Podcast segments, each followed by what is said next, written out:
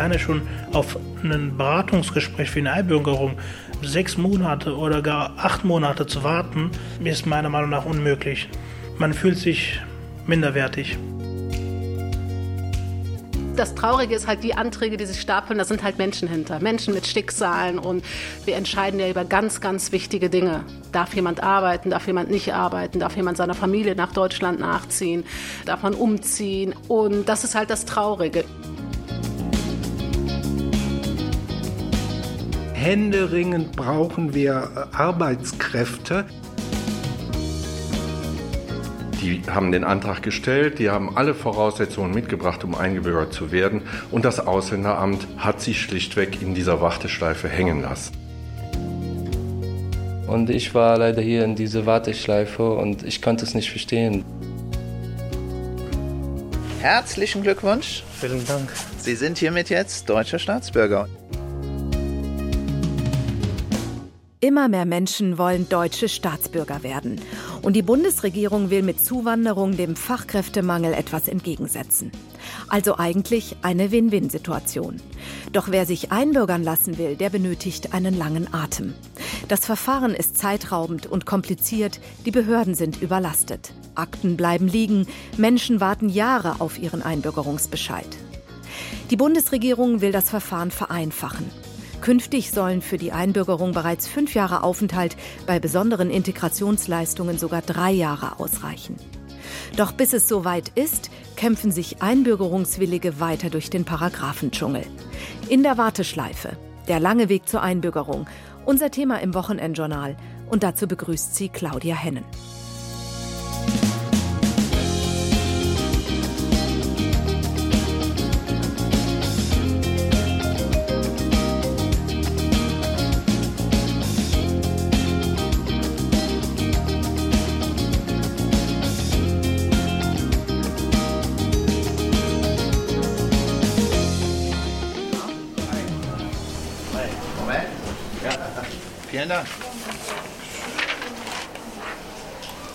Freitagmorgen. Ich bin im Bezirksrathaus in Nippes, einem Stadtviertel im Norden von Köln.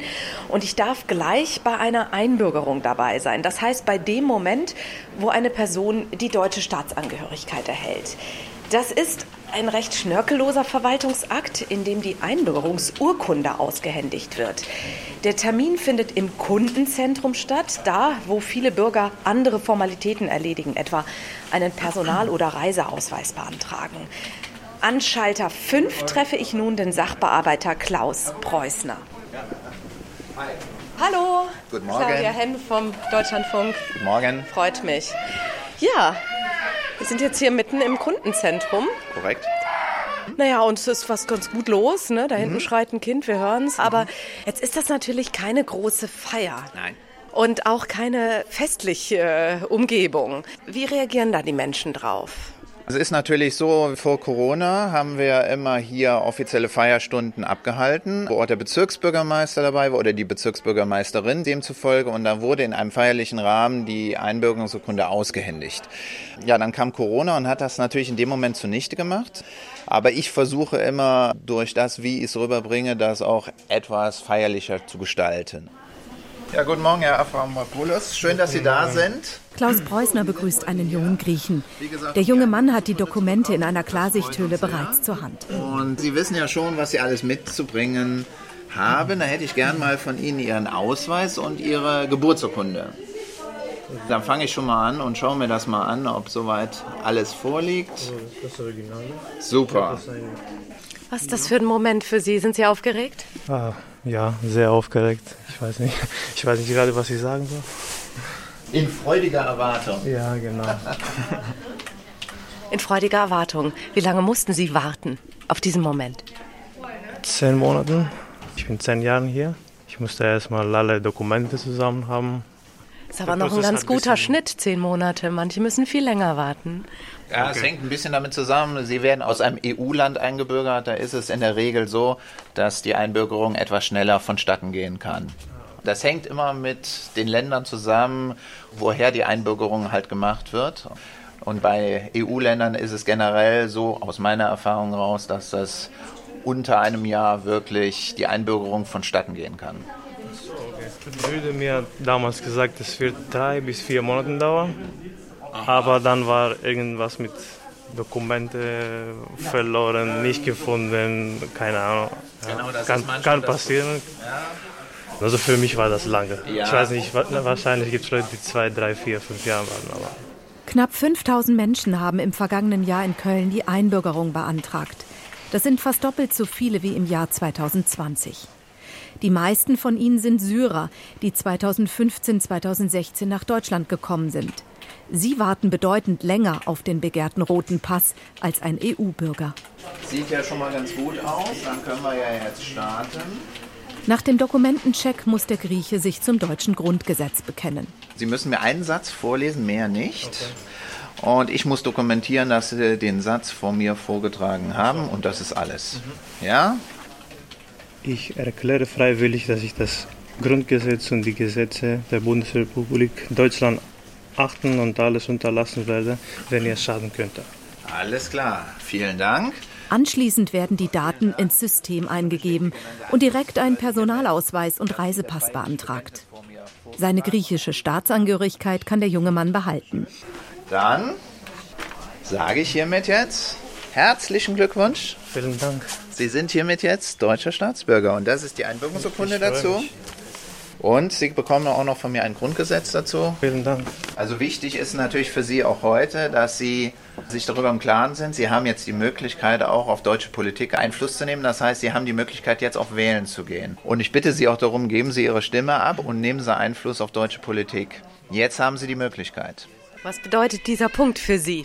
Wichtig, wenn man hier wohnt, dann muss man seine Stimme abgeben für die Zukunft, für unsere Kinder, für alle viel Spaß dabei. Ich denke mal, es gibt ja heute was zu feiern. Ja, ich. werden Sie feiern? Ja, Familie, Freunde, kleine Runde, ein Kölsch trinken, alles gut. ja, schön, dass Sie hier waren. Wie geht Ihr Tag jetzt weiter? Arbeiten im Homeoffice. Rufen Sie jetzt äh, jemand an, dass es geklappt hat? Meine deutsche Freundin. Sage ich ihr Bescheid. Wir sind zwei Deutschen jetzt. Ich mache äh, viele Einbürgerungen. Das bedeutet äh, viele zufriedene Kunden, viele glückliche Menschen, die auch wirklich die Urkunde entgegennehmen und sagen, boah, das ist heute für mich ein ganz besonderer Tag. Also wenn man solche Sachen miterlebt, wie die Menschen sich freuen, die deutsche Staatsangehörigkeit erlangt zu haben, wunderbar. Es ist aber ein Hindernislauf für viele. Also es gibt Fälle, die warten ja Jahre, bis richtig. alles zusammen ist. Es ist sehr bürokratisch, es sind hohe Hürden, es ist auch finanziell ein ziemlicher Akt. Was haben Sie da erlebt? Ja gut, es ist natürlich so, es müssen Unterlagen aus den Herkunftsländern oftmals besorgt werden. Das ist gerade bei Nicht-EU-Ländern etwas komplizierter. Das bedeutet dann einen zeitlichen Ablauf, der natürlich dafür sorgt, dass im Rahmen der Einbürgerung bei der Einbürgerungsbehörde natürlich es länger dauert, bis der Vorgang überhaupt bei mir landet, bis der Vorgang abgeschlossen werden kann. Natürlich macht das die Leute nicht gerade glücklich. Es liegt aber oftmals doch eher an den Herkunftsländern, das Unterlagen zu besorgen, die halt für den Vorgang erforderlich sind. Sie haben auf jeden Fall den besten Job ja. bei dem ganzen Prozess. Kann man definitiv sagen. Das kann man definitiv sagen. Das ist so. Ja.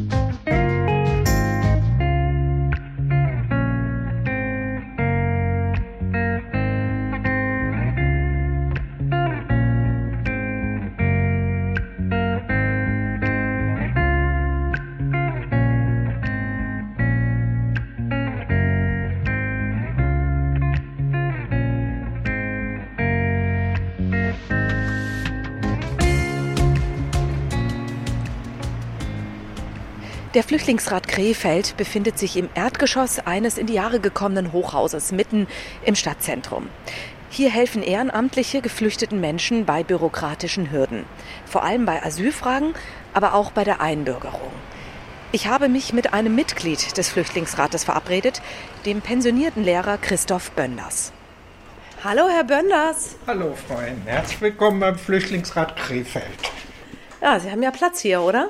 Ja, wir haben hier Beratungsstellen, also Büros und wir haben auch Unterrichtsräume und einen Computerraum und was natürlich dazugehören muss, eine Küche. Das ist natürlich ganz wichtig. Da geht es jetzt hier geradezu rein, ja?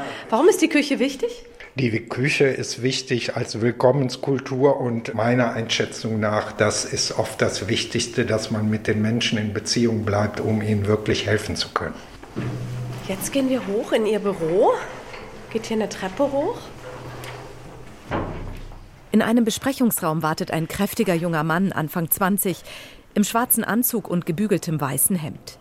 Christoph Bönders kennt den Afghanen seit dessen Ankunft in Deutschland vor über zehn Jahren. Bönders war damals Lehrer an der Hauptschule und sorgte dafür, dass der Junge auf die Realschule wechselte. Gut, schön, dass du da bist. Ich freue mich auch. Ja, ja du.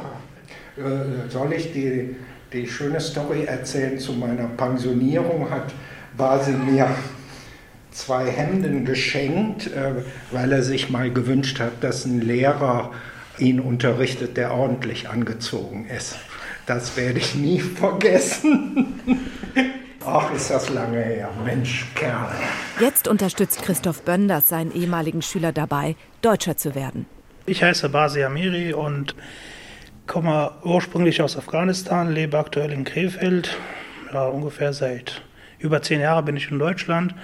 Habe hier meinen Schulabschluss gemacht, äh, habe meine Ausbildung hier abgeschlossen und arbeite aktuell bei einem riesen Telekommunikationskonzern. Als? Als äh, IT-Systemelektroniker. Sie sind damit als Fachkraft bestimmt sehr begehrt, oder? Ähm, kann man so sagen, ja. Aktuell auf dem Markt sehr beliebt. Was ändert die Einbürgerung für Sie? Sie sagen, Sie sind seit über zehn Jahren in Deutschland. Das heißt, Sie haben dann die großen Schritte gemacht bis hin zu einer ja, Flüchtlingsstatus ist ihnen zuerkannt worden, eine Niederlassungszulassung nennt man das, Niederlassungserlaubnis, so dass sie eben eigentlich auch dauerhaft hier leben könnten. Aber was ändert die Einbürgerung? Die Einbürgerung erleichtert natürlich vieles, vor allem auch im Job, im Alltag. Wenn man das jetzt auf meine Arbeit beziehen würde, dann ähm, zum Beispiel, ich bräuchte Zugänge, mit denen ich dann tagtäglich arbeiten würde. Die kriege ich aber nicht natürlich, weil von der Bundesregierung oder Bundesnetzagentur vorgeschrieben ist, welche Staatsangehörigkeiten diese Zugang bekommen dürfen. Mit dem Zugang kann man quasi Kundendaten rauslesen, die wir für unsere tagtäglichen Arbeit brauchen. Mal angenommen, wir haben eine Störung und der Kunde hat ein gewisses Problem gemeldet und wir greifen jetzt auf den Kundendaten zu oder auf den Kundennetzelementen drauf zu und äh, versuchen da jetzt quasi das Problem dann äh, herauszufinden. Da ich dieses Tool oder dieses Element dann quasi nicht zur Verfügung habe, ist das äh, schwierig. Und Ihre reine afghanische Staatsangehörigkeit ist da das Hindernis? Richtig, das würde nicht reichen. Genaue Hintergründe sind auch natürlich äh, vielleicht die aktuelle Lage in Afghanistan. Und ähm, ja, auch im Alltag erschwert das einem das Leben. Beispielsweise, wenn ich jetzt ein einfach einen ganz normalen Paket bekommen würde und ich jetzt nicht zu Hause wäre, würde das dann an die Filiale weitergeleitet. Und ich, wenn bei der Filiale das abholen will, dann muss ich meinen Pass vorzeigen, dann habe ich natürlich den blauen Pass, Flüchtlingspass. Und das wird dort nicht anerkannt. Das heißt, das Paket muss wieder zurück und ich muss man nochmal neu bestellen oder nochmal. Und diese Rennerei die ganze Zeit hin und her, das erschwert natürlich einem das Leben im Alltag. Ist das auch ein bisschen demütigend? Ja, kann man so sagen definitiv. Nochmal ganz kurz zu Ihrer Jobsituation. Das heißt, es ist auch ein Stück weit ähm, nicht gut für die Karriere, diese deutsche Staatsangehörigkeit nicht zu besitzen. Richtig, also ist es ja so folgendermaßen, äh, wenn ich jetzt Karriere machen möchte und nach oben steigen möchte, dann bräuchte ich natürlich dementsprechend auch andere Zugänge, andere ähm, Elemente für die Arbeit. Und die würde ich mit meiner afghanischen Staatsangehörigkeit nicht bekommen. Das ist quasi eine Art Bremse. Mhm.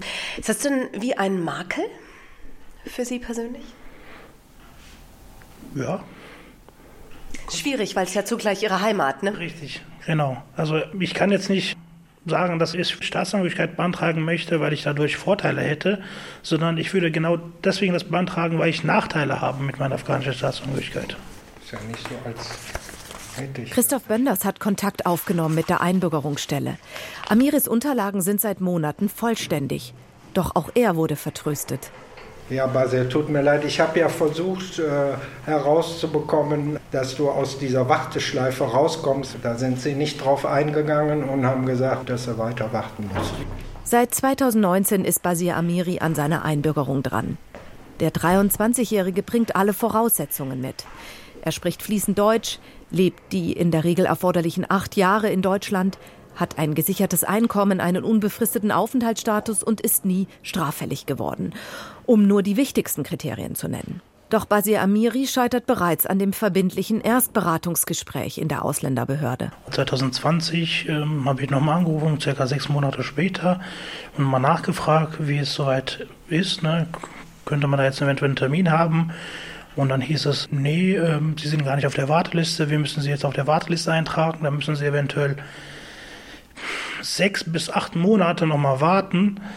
Und ja, das war natürlich ein No-Go für mich, ne? Und dass ich jetzt ein Jahr noch warten müsste, quasi. In der Zwischenzeit ist mein Pass auch abgelaufen. Gerade zu der Zeit haben aber die Taliban ja Afghanistan quasi übernommen.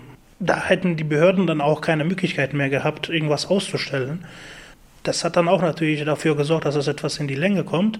Und wie haben Sie das Dokumentenproblem dann gelöst?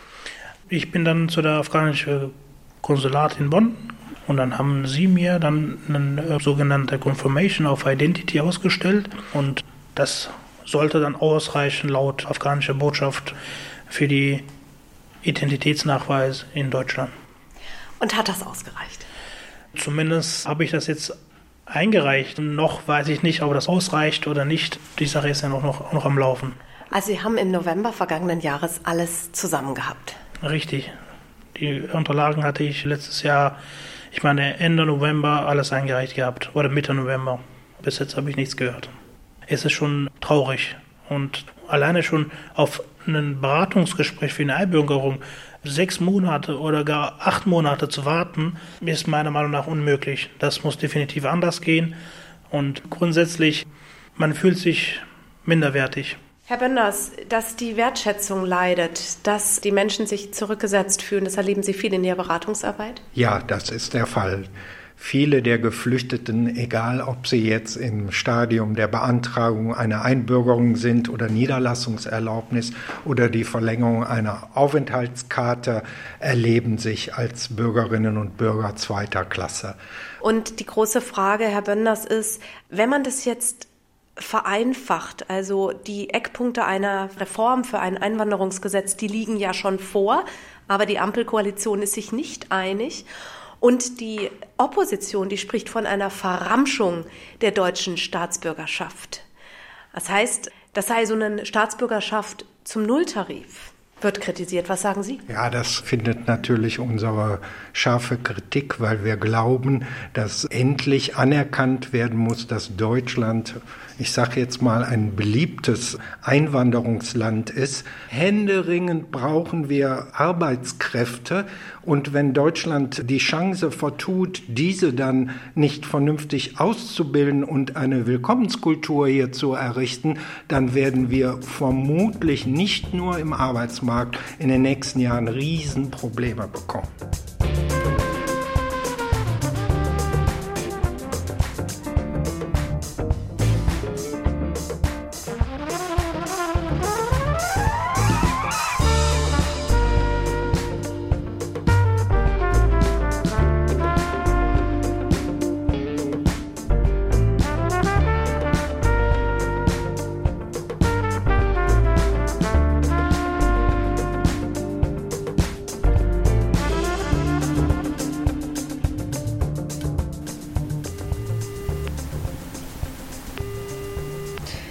Morgen. Ich hätte gern den Herrn Schön gesprochen, Markus Schön. Danke. Schön? Ja, guten Morgen, Herr Schön. Eine Woche nach meinem Besuch beim Krefelder Flüchtlingsrat erreiche ich am Telefon Markus Schön, Krefelds Stadtdirektor und Dezernent für Jugendschule und Integration. Der SPD-Politiker bestreitet, dass Einbürgerungen in Krefeld grundsätzlich so lange dauern wie im Fall Basir Amiri. Alles hänge davon ab, wie viele Dokumente und aus welchem Land sie zu beschaffen seien. Allerdings gibt er zu, Antragsteller müssten lange auf die Erstberatung warten. Das ist natürlich so ein gewisses Nadelöhr, die Erstberatung. Ähm, das ist schlicht und ergreifend liegt es daran, dass wir dann nach der Covid-19-Pandemie, wo das ja mit Präsenzterminen sehr schwierig war, dass wir immer noch dann Rückstand haben, der abzuarbeiten ist, dass wir natürlich in der Ausländerbehörde insgesamt zu wenig Personal haben, freie Stellen haben. Das ist aber jetzt kein Krefelder Spezifikum. Das trifft alle Ausländerbehörden bundesweit. Wir haben alle mit Personalmangel, mit Fachkräftemangel in der Verwaltung zu kämpfen. Also selbst wenn man Stellen neu schafft, bis die dann wieder besetzt sind, dauert das sehr lange. Ja, und deswegen ist es in der Tat so, dass man auf diese Erstberatungstermine dann schon mal mehrere Wochen und teilweise auch Monate warten muss. Und wenn jetzt, was ja gesetzlich geplant ist, dann die, die Aufenthaltszeiten in Deutschland verkürzt werden, dann kann es natürlich zu einer gewissen Welle nochmal einer Häufung an Anträgen kommen. Und das wird natürlich dann auch wieder das System, das personell ja sowieso schon herausgefordert ist, dann nochmal zusätzlich belasten. Wie wollen Sie dem dann begegnen? Also das ist ja zumindest in Eckpunkten ist dieser Gesetzentwurf schon da. Wie wollen Sie das dann schaffen? Naja, wir werden natürlich versuchen, zusätzliches Personal zu akquirieren. Wir haben das auch schon entsprechende Stellen geschaffen dafür. Aber wie ich es Ihnen vorhin schon gesagt habe, ist das halt mit dem Fachkräftemangel, der ja alle kommunalen Ausländerbehörden trifft, natürlich ein Riesenproblem. Und das ist halt schon was, was mich ärgert. Gestern kam der Erlass zum Beispiel zu einem erleichterten Visaverfahren für Erdbebenbetroffene aus der Türkei. Da steht dann so in einem Satz lapidar drin, diese Anträge sollen bevorzugt berücksichtigt werden, prioritär bearbeitet werden. Gegebenenfalls haben die Kommunen dann personelle Kapazitäten aufzustocken. Ja, wo soll man denn das hernehmen? Und da wundere ich mich schon, warum das in so einem Bundesinnenministerium nicht bekannt ist, wie hier bundesweit die Ausländerbehörden unter Personalengpässen zu leiden haben. Und es ist auch kein neues Thema. Der Städtetag, Deutsche Städtetag, sagt seit vielen Monaten und Jahren, dass äh, die Ausländerbehörden so nicht auf Dauer werden weiterarbeiten können. Und da gibt es ja nur zwei Möglichkeiten. Entweder äh, pumpe ich mehr Personal rein, habe ich Ihnen aber gerade erklärt, selbst wenn ich die Stellen schaffe und finanziere, finde ich keine Kolleginnen und Kollegen, ja, Fachkräftemangel. Das andere wäre, Verfahren merkbar zu vereinfachen. Und da fehlt es, glaube ich, aber auch in Berlin an der Bereitschaft, wenn Sie jetzt sehen, es wird insgesamt schneller, weil einfach die Aufenthaltszeit in Deutschland verkürzt wird. Also der Weg, bis ich quasi berechtigt bin, eingebürgert zu werden, das finde ich ja grundsätzlich auch richtig. Der Weg wird verkürzt, aber das Verfahren an und für sich, das wird nicht vereinfacht. Und von daher, also wir brauchen Vereinfachungen, das geht gar nicht anders. Bei allem Frust, am Ende unseres Gesprächs hat der Krefelder Integrationsdezernent Markus Schön aber noch eine gute Nachricht für Basia Amiri. Der hat im November alle Dokumente zusammen gehabt und seit 23.01. liegen dann wirklich alle Unterlagen vollständig vor. Seit 23. Januar noch am selben Tag wurde die Einbürgerungsurkunde gefertigt und das wird jetzt noch intern geprüft und dann wird er ganz, ganz bald die Urkunde bekommen und dann ist er eingebürgert. Das sind ja super Nachrichten. Das sind super Nachrichten für ein Amerika. Also steht jetzt unmittelbar bevor. Uns sind halt oft auch die Hände gebunden. Jetzt sind wir beim Thema komplexe Verfahren, Mitwirkung anderer Behörden, Mitwirkung Heimatstaat und halt wirklich eine personelle Überlastung. Das, das tut uns dann leid. Aber wenn es klappt, dann, dann machen wir alles möglich, ganz schnell. Ne?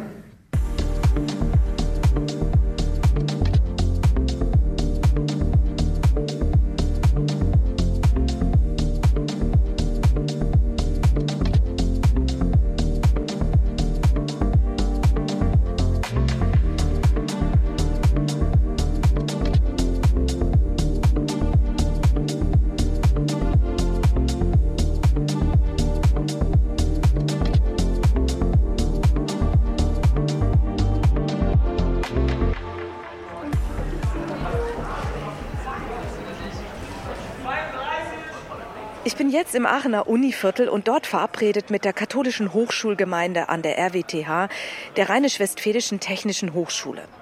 Die katholische Hochschulgemeinde hat vergangenen Sommer Menschen ausgezeichnet, die besonders lange auf ihre Einbürgerung warten und hat ihnen in einer Protestaktion Warteschleifen verliehen. Ich treffe die Ideengeber dieser Aktion, Markus Reißen von der Hochschulgemeinde und die langjährige Bürgermeisterin und grünen Kommunalpolitikerin Hilde Scheidt. Hallo. Hallo, Herr Reißen, Claudia Hedden, grüße Sie. Hallo. Ja, herzlich willkommen. Schön, dass Sie da sind. Sehr schön. So, geht's hier zu Ihrem Büro? Ja, ja. kommen Sie mit. Wir können direkt loslegen. Sie hatten im vergangenen Sommer die Idee. Wie kam es dazu? Ich hatte in meiner ganz normalen Beratung von internationalen Studierenden innerhalb von einer Woche drei Leute, die aus ganz unterschiedlichen Gründen riesengroße Probleme hatten, beruflich und menschlich, dadurch, dass sie halt nicht eingebürgert werden über einen längeren Zeitraum.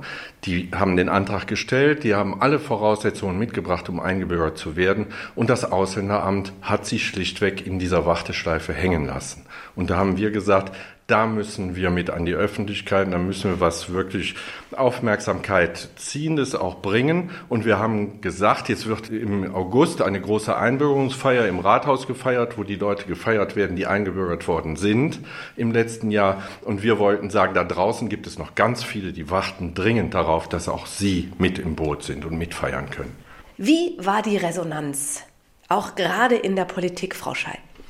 Also es hat schon Resonanz erzeugt, auch eine sehr positive Resonanz. Wir treffen uns jetzt in einer kleinen Arbeitsgruppe seitdem regelmäßig auch mit dem Leiter des Ausländeramtes der Städteregion und mit der Dezernentin der Zuständigen. Das heißt, es ist Aufmerksamkeit erzeugt worden, auch positiv für die Betroffenen. Und ich erlebe im Moment im Einzelfall, wenn man sich an die Ausländerbehörde wendet, dass es dann auch manchmal sehr schnell eine Antwort gibt und dass auch dann Anträge schneller bearbeitet werden. Aber das kann so nicht bleiben, weil ich will das Recht für alle haben.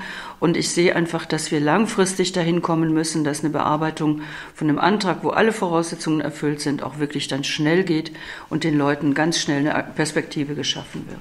Was heißt schnell aus Ihrer Sicht? Also wir wissen von Kommunen, da dauert das drei, vier Monate. Das finde ich auch angemessen, weil es ist ja ein großer Schritt, die deutsche Staatsbürgerschaft zu bekommen. Aber ein Jahr, anderthalb Jahre, zwei Jahre, um dann zu erfahren, dass der Antrag erstmal in der Bearbeitung geht, das ist eindeutig nicht richtig. Und das ist ein Thema in vielen Städten in ganz Deutschland, dass man die Ausländerbehörden langfristig und auch kurzfristig besser aufstellen muss, wenn es um diese Thematik geht. Wir brauchen die Fachkräfte. Aber es gibt natürlich auch Gegenwind jetzt auch gerade was die geplanten Veränderungen im Einwanderungsgesetz betrifft und im Einbürgerungs- und Staatsbürgerschaftsrecht. Da wird teilweise gewarnt vor einer Verramschung der Staatsbürgerschaft. Wie sehen Sie diese Debatte und erleben Sie diese auch selbst jetzt in der Kommunalpolitik? Also in der Kommunalpolitik höre ich solche Töne äh, Gott sei Dank nicht. Ich glaube, es ist leider immer noch so, dass sich auch Leute an diesem Thema abarbeiten, weil sie irgendwo dieses noch nicht begriffen haben, dass wir ein Einwanderungsland sind und nicht es werden müssen, sondern wir sind ein Einwanderungsland und wir tun gut daran, allen Menschen, die hier sich so bemühen, mit einer Ausbildung, mit einem Studium, mit einem guten Abschluss, denen auch alle Wege zu öffnen. An der Aktion Warteschleife hat auch ein junger Syrer teilgenommen, Tarek. Der schlachsige junge Mann will nur seinen Vornamen nennen. Er gehört zu den vielen Geflüchteten, die 2015 nach Deutschland gekommen sind und bereits nach sechs Jahren, statt den üblichen acht, die deutsche Staatsbürgerschaft beantragt haben. Dies ist möglich bei besonderen Integrationsleistungen, etwa durch eine erfolgreiche Schulkarriere oder Ausbildung. Aber auch sein Antrag hing bei der Behörde eineinhalb Jahre in der Warteschleife. Ja, ich bin damals 2015 nach Deutschland gekommen und ich war in der Zeit noch ein Minderjähriger und dann war ich da und die Rede war, dass ich meine Eltern spätestens äh, in einem Jahr sehen würde. Es hat leider nicht so schnell funktioniert mit dem Asylantrag. Deswegen könnte ich sie jetzt als Minderjährige äh, nicht nachholen nach Deutschland.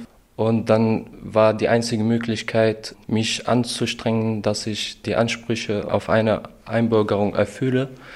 Und als ich nach sechs Jahren das zum Glück geschafft habe, kam die Hinderung, dass der Antrag so lange beim Ausländeramt Aachen gedauert hat. Und da habe ich es leider nicht mehr eingesehen, weil ich habe mir die Mühe gegeben, an diesem Punkt zu kommen.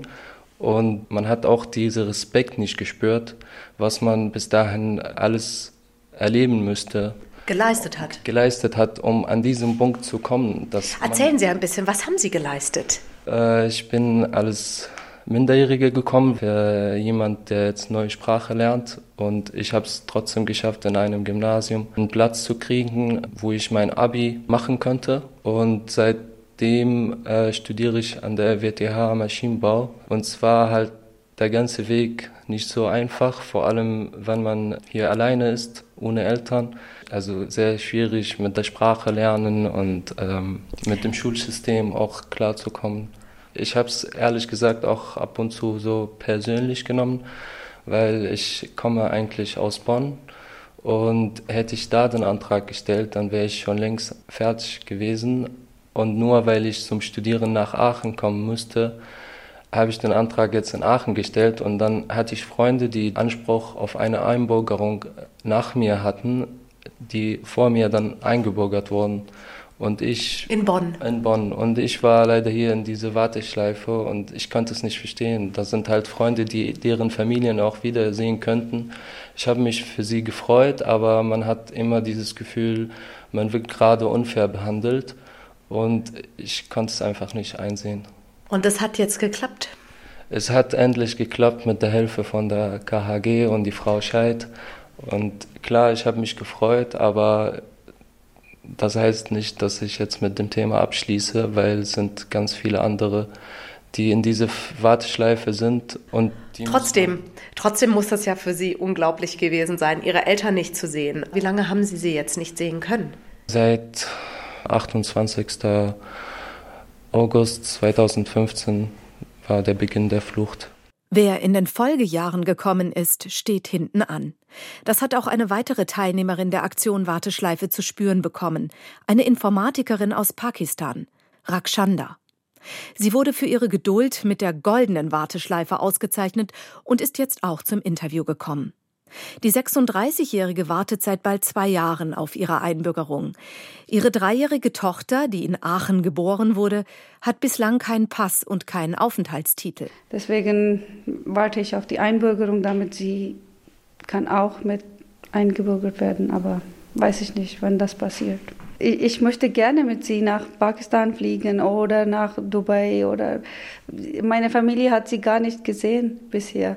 Letztes Jahr hatte ich versucht, meine Eltern hier einzuladen, aber sie haben kein Visum bekommen. Danach ist mein Vater gestorben, er hat sie gar nicht gesehen.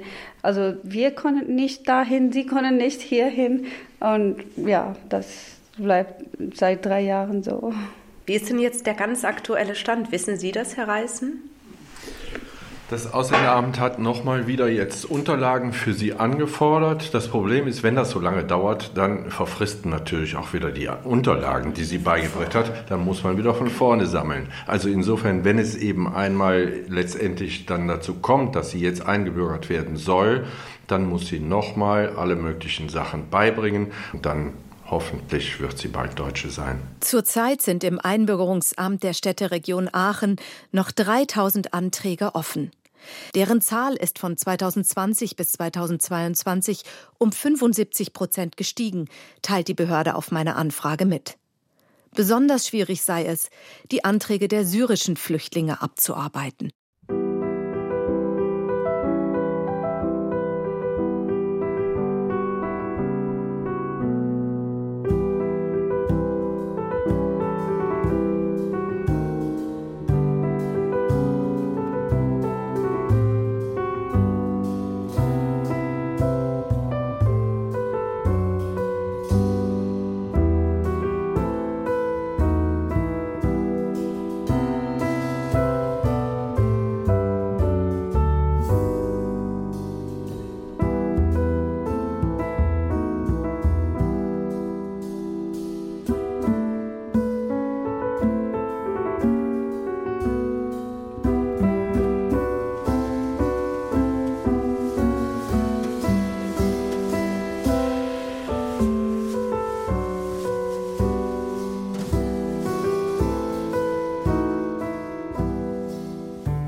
Herzlich willkommen.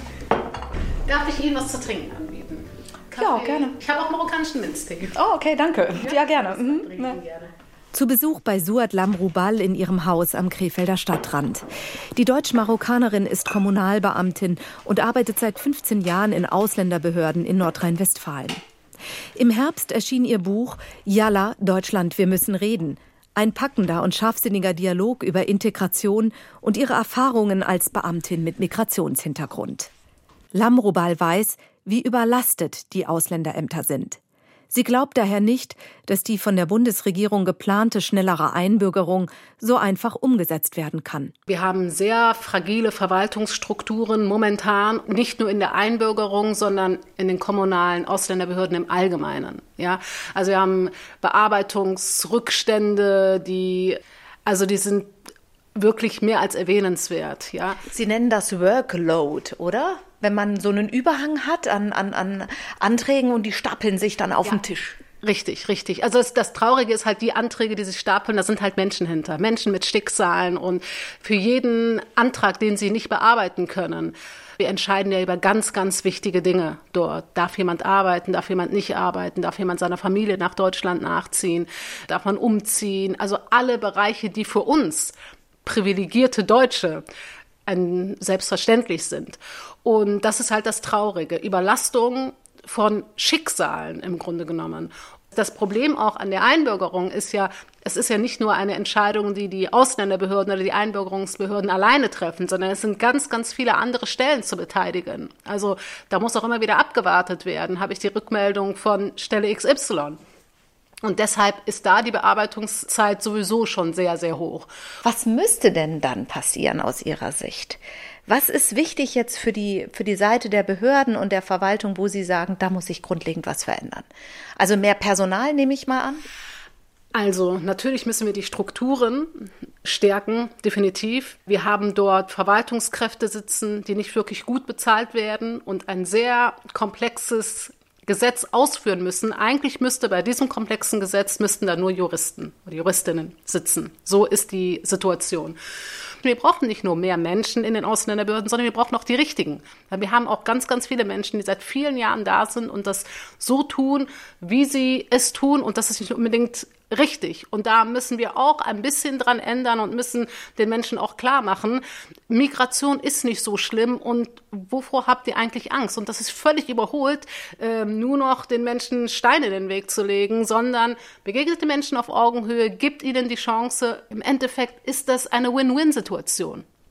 Was sehen Sie denn jetzt voraus? Also manche sagen, dass das Jahr 2023 ein Wendejahr wird für die Einbürgerung, für die Einwanderung. Würden Sie sagen, dass die Behörden das dann schaffen? Nein, die Behörden schaffen das nicht. Und auch wenn sie es wollten, wie sollen sie es denn schaffen? Also wir müssen einfach schauen, wie setzen wir unsere Prioritäten. Und wenn wir unsere Prioritäten auch jetzt sozusagen in der Corona-Zeit so gesetzt haben, dass wir gewisse Leute auch aus den Ausländerbehörden abgezogen haben und in andere Bereiche gesetzt haben, dann brauchen wir uns jetzt nicht zu wundern. Und die Kommunen sind nicht für alles verantwortlich, aber die können halt immer nur rufen, wir brauchen mehr, aber was dann an mehr kommt und wo das dann verteilt wird, liegt auch nicht immer nur in der Entscheidungsbefugnis der, der Kommunen. Lamrubals Weg vom marokkanischen Gastarbeiterkind zur Kommunalbeamtin war nicht einfach. Als 20-Jährige beantragte sie die deutsche Staatsbürgerschaft. Anders als heute dauerte die Einbürgerung damals im Jahr 2000 nur zwei Monate. Von einer solch kurzen Bearbeitungszeit können die Antragstellenden heute nur träumen. Es brauche vor allem eine andere Haltung gegenüber Zugewanderten, sagt Lamrubal. Deutschland müsse sich endlich als Einwanderungsland begreifen. Also wir müssen uns ja als allererstes auch fragen, Warum lassen sich Menschen einbürgern? Wir haben natürlich auf der einen Seite viele Menschen, die sich einbürgern lassen, weil sie einfach sagen, es ist bietet einen Vorteil. Und dann haben wir Menschen, die sich einbürgern lassen, weil sie sagen, ich kann mich wirklich tatsächlich identifizieren. Schauen wir uns beispielsweise an, wie unser Umgang mit Migration ist oder die Migrationspolitik im Allgemeinen oder auch die Debatten, die wir führen, dann gibt es wahrscheinlich auch ganz viele Menschen, die sagen, ich will gar nicht deutsch sein, weil damit möchte ich mich nicht identifizieren. Und so wie wir sozusagen auch im Ausland wahrgenommen werden für unsere, für unsere Migrationspolitik, ist jetzt nicht unbedingt ideal, um das vielleicht so zu sagen. Also wir müssen auch tatsächlich anders um diese Menschen werben. Wir arbeiten ja sehr viel mit Sanktionen, wenn man das nicht tut. Also gerade wenn man in, vielleicht einen Migrationshintergrund hat, dann ist man immer in so einer Bringschuld sozusagen, davon müssen wir uns auch lösen. Also, also so, man soll dankbar sein. Man soll unbedingt dankbar sein, aber wir müssen uns tatsächlich fragen, wir leben in einer Zeit, in der wir von Migration abhängig sind. Und das ist unser Alltag. Migration ist Normalität. Und ich glaube, es wird Zeit, dass Deutschland dieser Realität auch in, ja, in die Augen schaut und wir den Umgang sozusagen komplett verändern. Und dann haben die Menschen auch Bock, deutsch zu werden.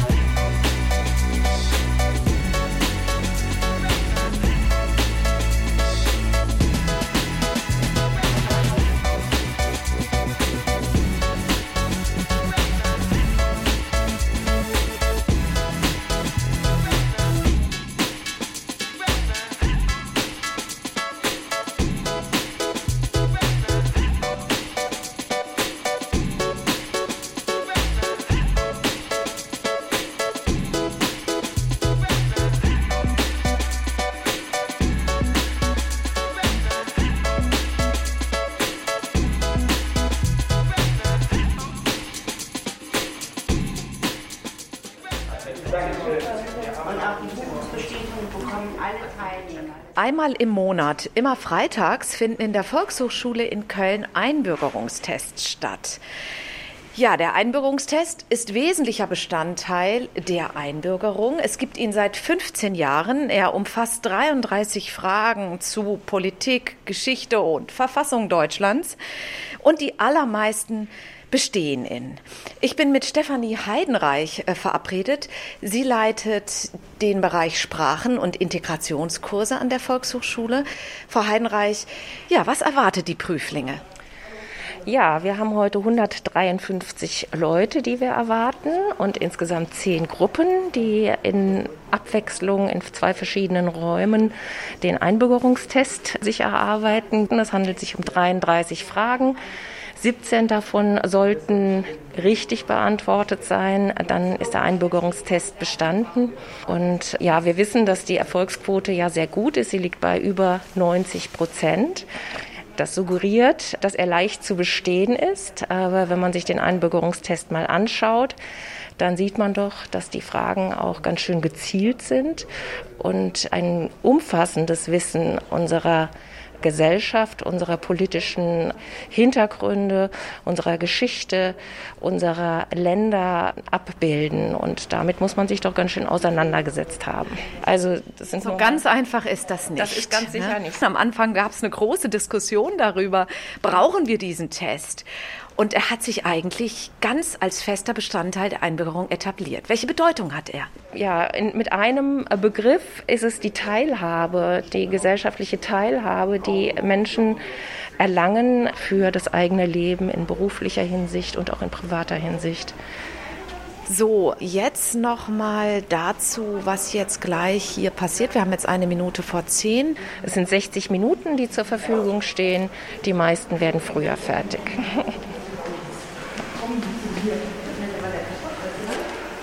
Mittlerweile sitzen die Prüflinge in Räumen im Obergeschoss der VHS an Einzeltischen mit großen Abständen. Eine Prüfungsleiterin erklärt, wie der Test abläuft und was zu beachten ist. Erst einmal guten Morgen. Mein Name ist Kirsten Scholz. Ich bin jetzt die nächste Stunde hier da, um Sie zu betreuen. Ich kann Ihnen technische Fragen beantworten, inhaltliche Fragen natürlich nicht. Haben Sie alle einen Kugelschreiber? Die Zahl der Tests hat sich in den vergangenen beiden Jahren fast verdoppelt, berichtet Stefanie Heidenreich. 25 Euro kostet die Teilnahme. Der Test kann beliebig oft wiederholt werden. Die ersten verlassen nach nur 20 Minuten den Raum. Ich bin Sami, ich komme aus Nepal. Die Fragen waren relativ, ja, so intuitiv und äh, sehr erklärend eigentlich. War gut. Erinnern Sie sich an die schwerste Frage? Oh ja, da war ich nicht sicher, wann die DDR gegründet wurde. Das, also ich habe jetzt 49 angekreuzt. Ich glaube, das war auch, also von Zeit her passt ja auch. Haben Sie vielleicht mitbekommen, dass es äh, vereinfacht werden soll, die Einbürgerung, dass das eine Diskussion gerade ist? Ähm, ja, habe ich tatsächlich, ne? dass es halt nach drei Jahren auch möglich sein sollte. Oder es war auf jeden Fall in der Politik. Ne? Verfolgen Sie das? Ja. ja, auf jeden Fall. Was mein Leben erleichtert, auf jeden Fall. ja, ich hoffe, dass es auch dazu kommt dann. Ja, ich Hallo, Sie sind auch schon fertig? Ja. also ich komme aus Paraguay. Ich wohne hier in Köln seit äh, sieben Jahren ungefähr. Ich hoffe, es war gut. Jetzt weiß ich auch ein bisschen mehr von Deutschland, zum Beispiel wie die Organisation von dem Bundesrat, Bundesverfassung, Bundestag. Ja, genau, so viele Worte dann auch neu mitbekommen, genau. Und wenn ich dann mit der Ausbildung fertig bin, dann würde ich auch hier in Deutschland arbeiten. Also Ausländer haben auch ganz viele Möglichkeiten und das finde ich ganz toll, weil in meinem Land ist es nicht so einfach zu studieren oder eine Ausbildung zu machen und hier ist es einfach. Dann haben Sie einen wichtigen Schritt geschafft, aber Sie müssen natürlich dann noch viel mehr machen ne, für die Einbürgerung. Was steht noch alles an? So viele Unterlagen, Beglaubigung und so weiter. Also einfach ist, diese Test zu machen, aber die anderen Schritte müssen wir noch schaffen. Hier ist noch eine ukrainische Frau. Wie lange sind Sie in Deutschland? Was? 27 Jahre in Deutschland. 27? 27 Jahre in Deutschland und um deutsche Bürgerschaft anzunehmen, mussten wir früher ukrainischen abgeben. Und jetzt ganz blöde Situation, nutzbar aber für uns in dem Sinne, dass wir jetzt ukrainischen behalten dürfen. Das ist seit kurzem so. Ja, seit dem Krieg, ja. Bin mit 25 hingekommen, bin jetzt 52. Mein Kind ist hier geboren, ich arbeite hier, mein Freundekreis und wenn ich Kölner Dom sehe, dann bin ich zu Hause. Der Kölner Dom, ja? Ja, genau. Kennen Sie das? Dann kommen Sie von Urlaub und fahren Sie die Brücke, sehen den Kölner Dom. Ah, angekommen. So ist das mittlerweile.